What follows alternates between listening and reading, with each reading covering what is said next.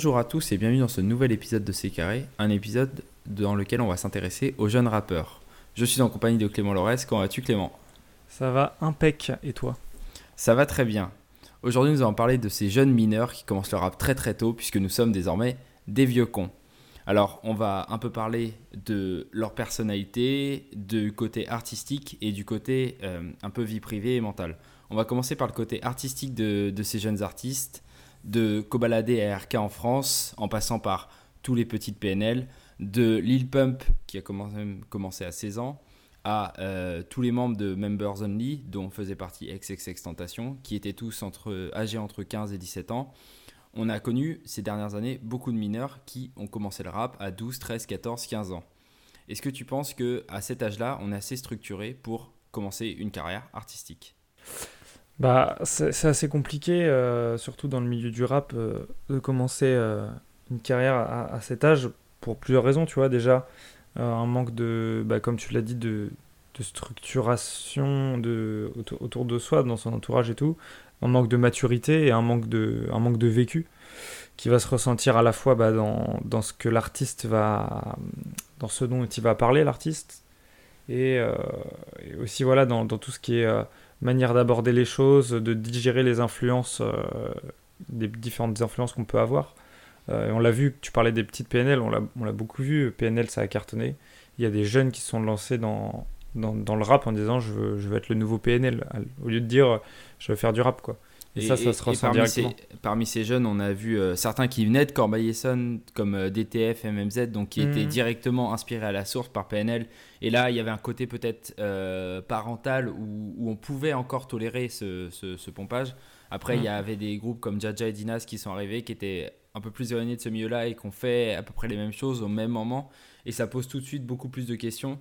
Euh, quand on a 15 ans, c'est vrai qu'on écoute un peu tout et n'importe quoi et qu'on a tendance à reproduire ce qu'on fait. Est-ce que c'est pas un risque euh, pour ces jeunes artistes de s'enfermer dans quelque chose et de se rendre compte dix ans après que leur style n'est pas du tout là-dedans? Bah si, c'est un risque et surtout que ça peut vite... Tu sais, il y a des jeunes qui ont, qui ont, du talent et qui du coup pourraient, peuvent le gâcher euh, en, en comprenant pas assez bien les codes du milieu, les codes de, de, de la musique actuelle et tout et en, voilà, en voulant recracher un truc euh, qu'ils qui, qui viennent d'entendre. alors que potentiellement, tu vois, il y aurait du travail à faire euh, et il y aurait un, vrai potentiel derrière. Quoi.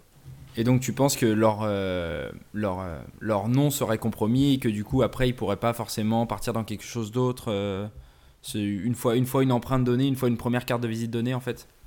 Bah C'est toujours compliqué, hein, tu, tu, tu, le sais. Euh, surtout dans le rap, c'est un milieu que ça vanne, ça vanne pas mal. Et une fois que ton. Et puis en plus, la première impression, c'est très important. Une fois que tu as, un peu, pas gâché ça, mais que tu t'es identifié en tant que euh, copie d'un tel ou euh, rappeur de cours de récré, c'est possible d'en ressortir avec, des fois avec un peu de temps. Il y a des. des, des j'ai pas, enfin, pas forcément d'exemple, mais peut-être que en se faisant un peu oublier pendant un moment, en revenant, ça peut passer. moi, j'ai un, je suis un peu, un peu dubitatif là-dessus. Je pense qu'une fois que ton image est flinguée, c'est compliqué de revenir, euh, revenir derrière. Ou alors il faut faire comme Isha et complètement changer de nom. Euh, Isha qui s'appelait avant Pacemaker et qui a complètement changé de nom et d'identité. Mais c'est voilà, c'est sur du long terme et parfois c'est des mmh. sacrifices de 10 ans, de 15 ans et c'est des carrières qu'on n'a pas forcément. Il y a une autre chose par rapport à ces jeunes, c'est que on, est face à des, gamins de 15 ans qui commencent à avoir du succès en indépendant et qui sont approchés par des labels. Et là, la question, c'est euh, mieux vaut-il rester indépendant avec une, certaine liberté artistique, mais bon, comme tu l'as dit à 15 ans, quelle est la liberté artistique euh, qu'on peut avoir, mais d'un autre côté, peu de structure autour de soi, ou mieux vaut aller en label, quitte à s'enfermer dans un carcan.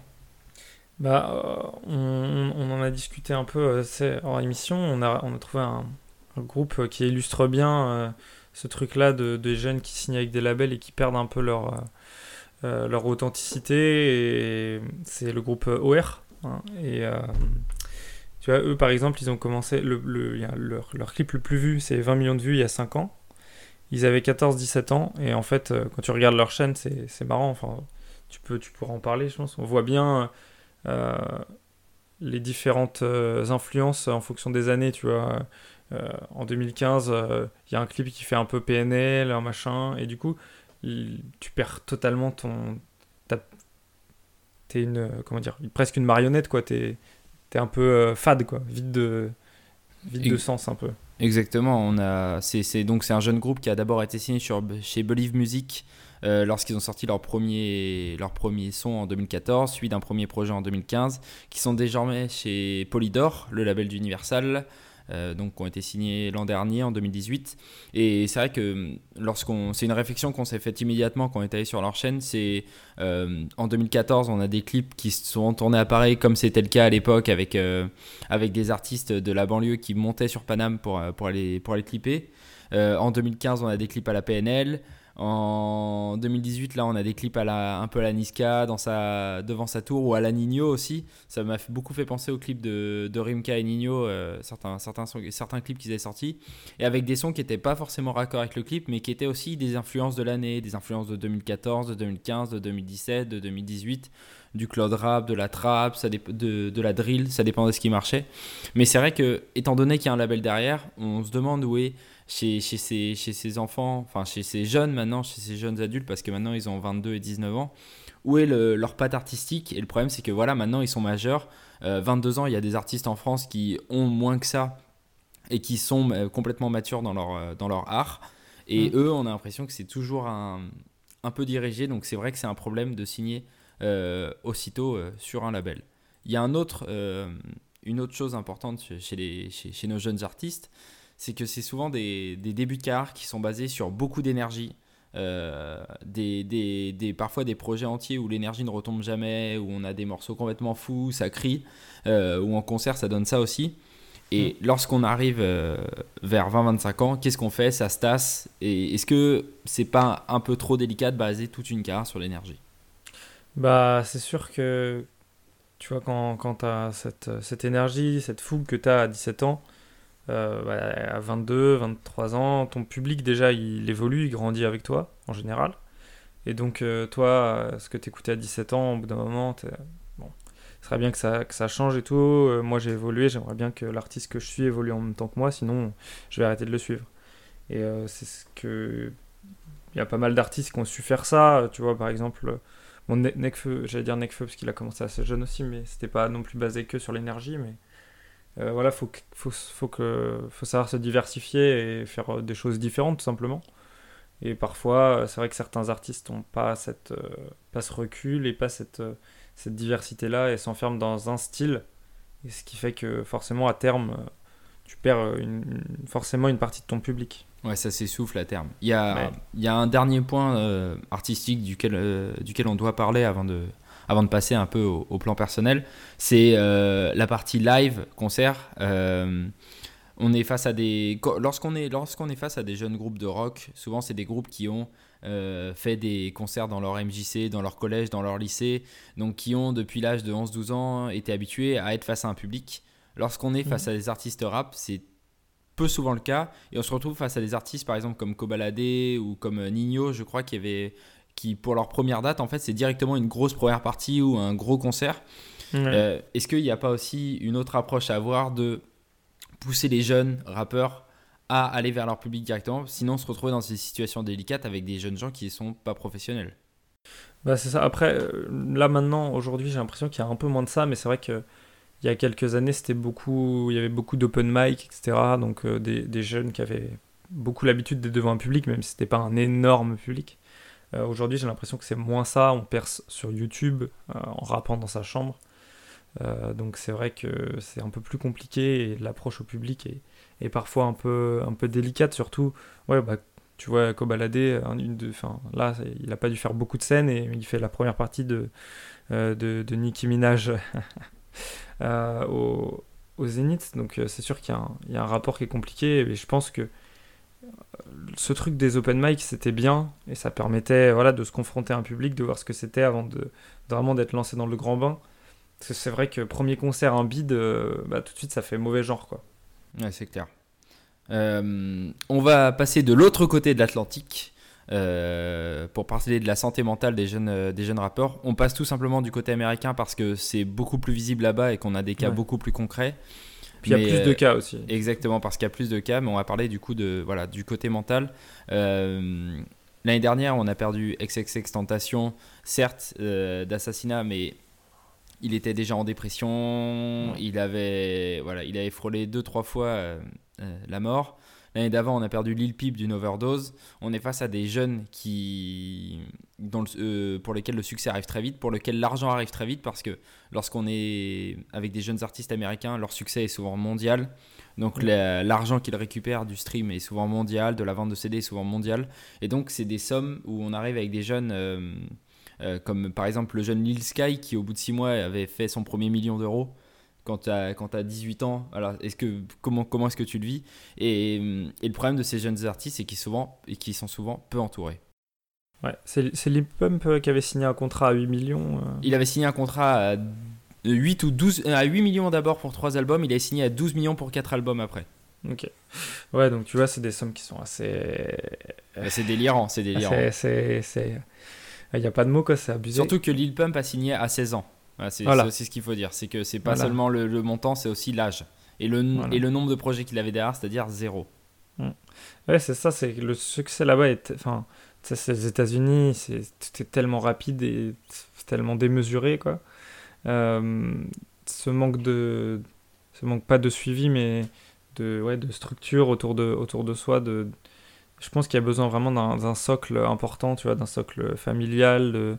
Tu vois, en fait, moi, je, pense que dans le rap et dans le foot, il y a beaucoup de connexions qui sont faites, hmm. euh, beaucoup de liens qu'on peut, qu'on peut tisser entre les deux mondes. Et tu vois, il y a beaucoup de jeunes joueurs qui, qui prennent vite une dimension euh, énorme. Maintenant, euh, c'est beaucoup plus frappant qu'avant. On voit avec des Mbappé, Neymar aussi, quand il était jeune, à 18 ans, etc. Et on voit que, en général, ces jeunes joueurs sont accompagnés de, de, leurs parents.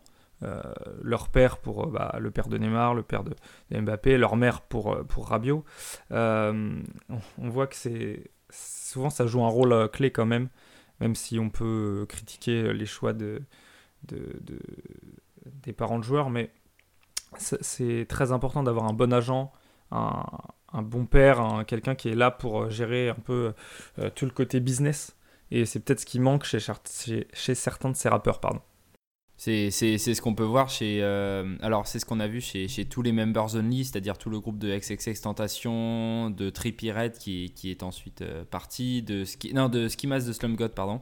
Euh, on est, c'était un, un, jeune groupe de, de, gamins qui, pour la plupart, avaient été les mis de côté par leur famille, qui s'étaient retrouvés un entourage entre potes, qui s'était promis à 12-13 ans d'aller de, tout en haut ensemble.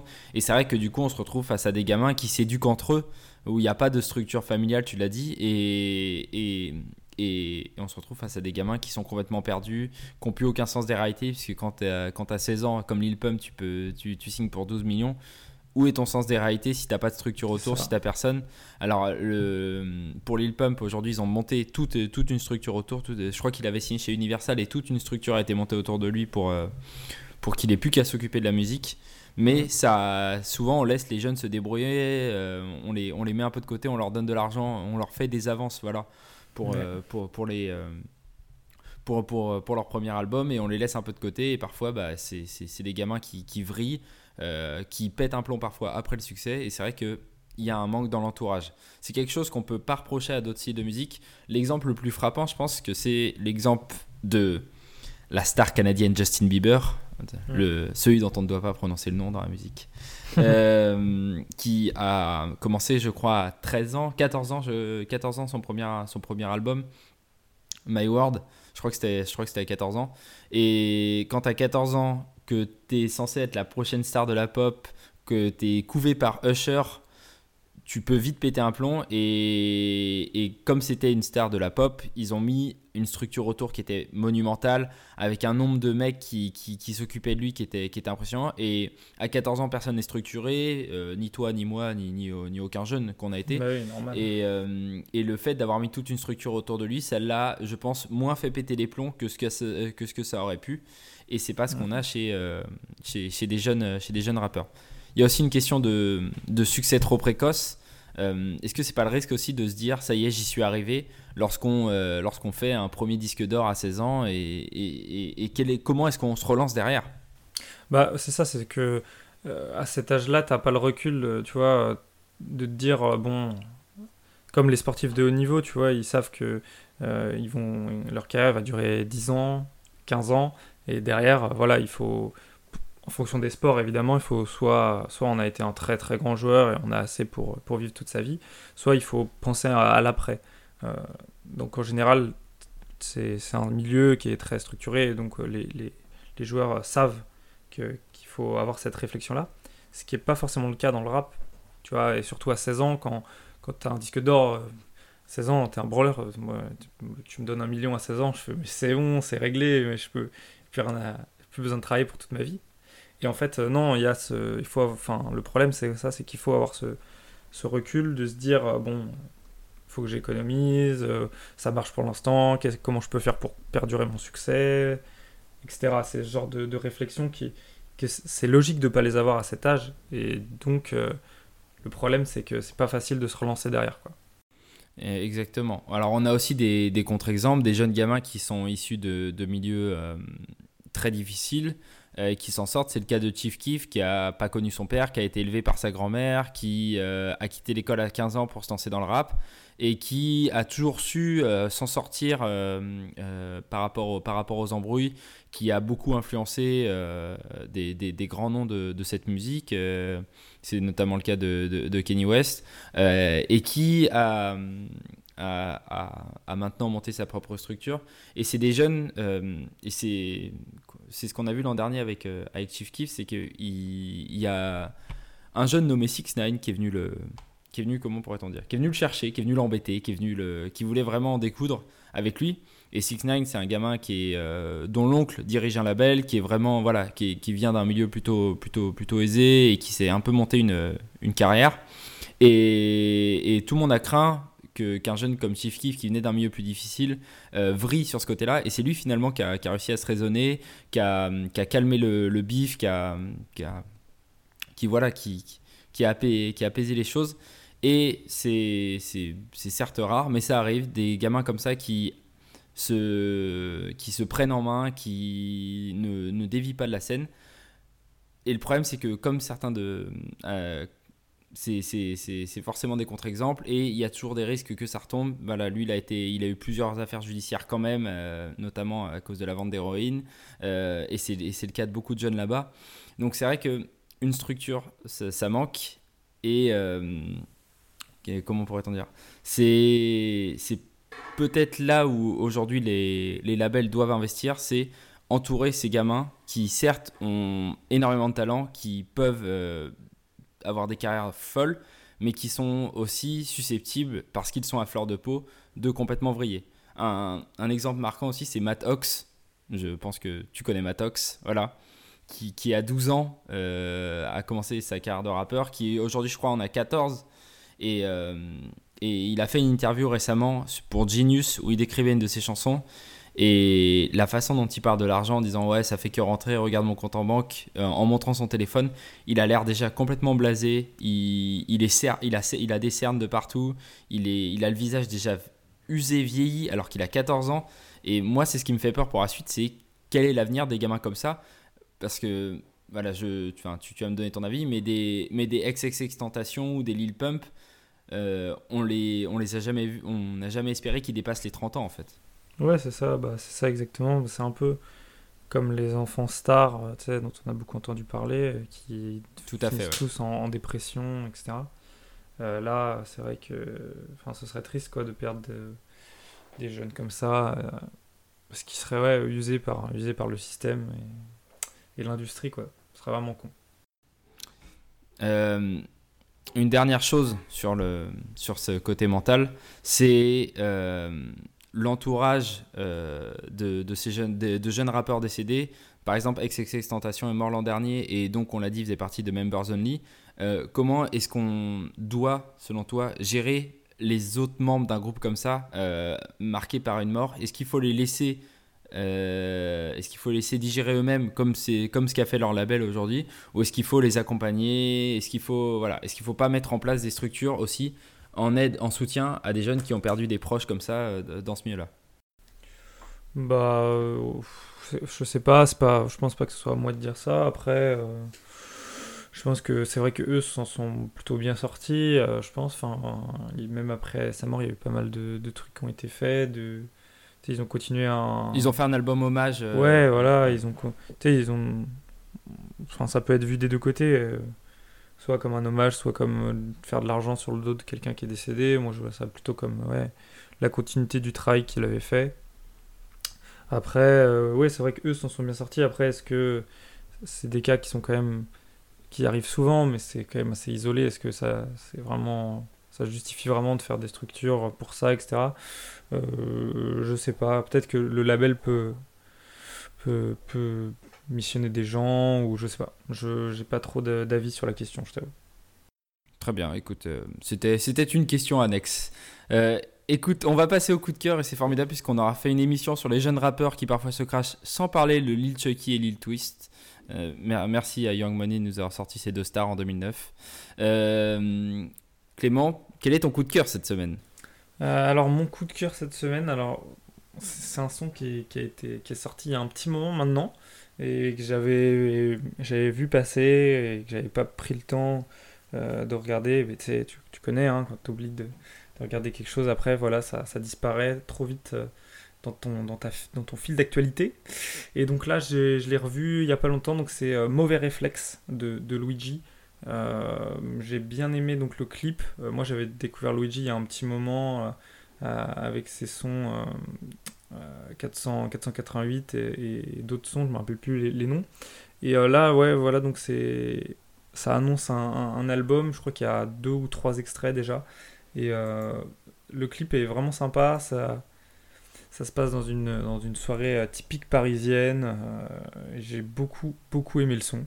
Donc voilà, allez écouter. Et ça, ça change un petit peu de ce Enfin, ça change pas de ce qu'il fait, mais dans les extraits, il y a différents, différentes facettes de sa musique qui sont intéressantes à, à- à écouter. Donc euh, allez-y, n'hésitez plus. Eh ben, écoute, on ira écouter l'ami Luigi. Euh, Vas-y, je t'en prie, ton petit coup de cœur de la semaine, Clément, fais-nous partager ça. Écoute, euh, euh, c'est un son qui est sorti il y a trois jours. Entre, euh, c'est un featuring entre un des trois rois mages de la trap musique, T.I. et le grand tonton de tout le rap West Coast, Snoop Dogg, qui ont sorti le morceau Pliables. Et c'est un morceau de G-Funk, donc c'est à l'ancienne, c'est super cool. Moi j'ai beaucoup aimé son, euh, voilà, c'était c'était un petit côté amusant. Donc Pliables de T.I. et Snoop Dogg. C'est pas sorti sur un album, c'est sorti comme ça, pour le plaisir. pof. Ouais, pour le plaisir de la musique, quoi, pour faire kiffer, normal. Exactement, ce faut, merci. C'est ce qu'il faut. Et Snoop Dogg se fait plaisir depuis les années. euh, voilà, c'est c'est la vie qu'on veut tous. J'écoute Clément, je te remercie d'avoir parlé avec moi de, de- des jeunes rappeurs et de, et de tout ce qu'il y a autour d'eux. Et on se dit à la semaine prochaine. À la semaine prochaine.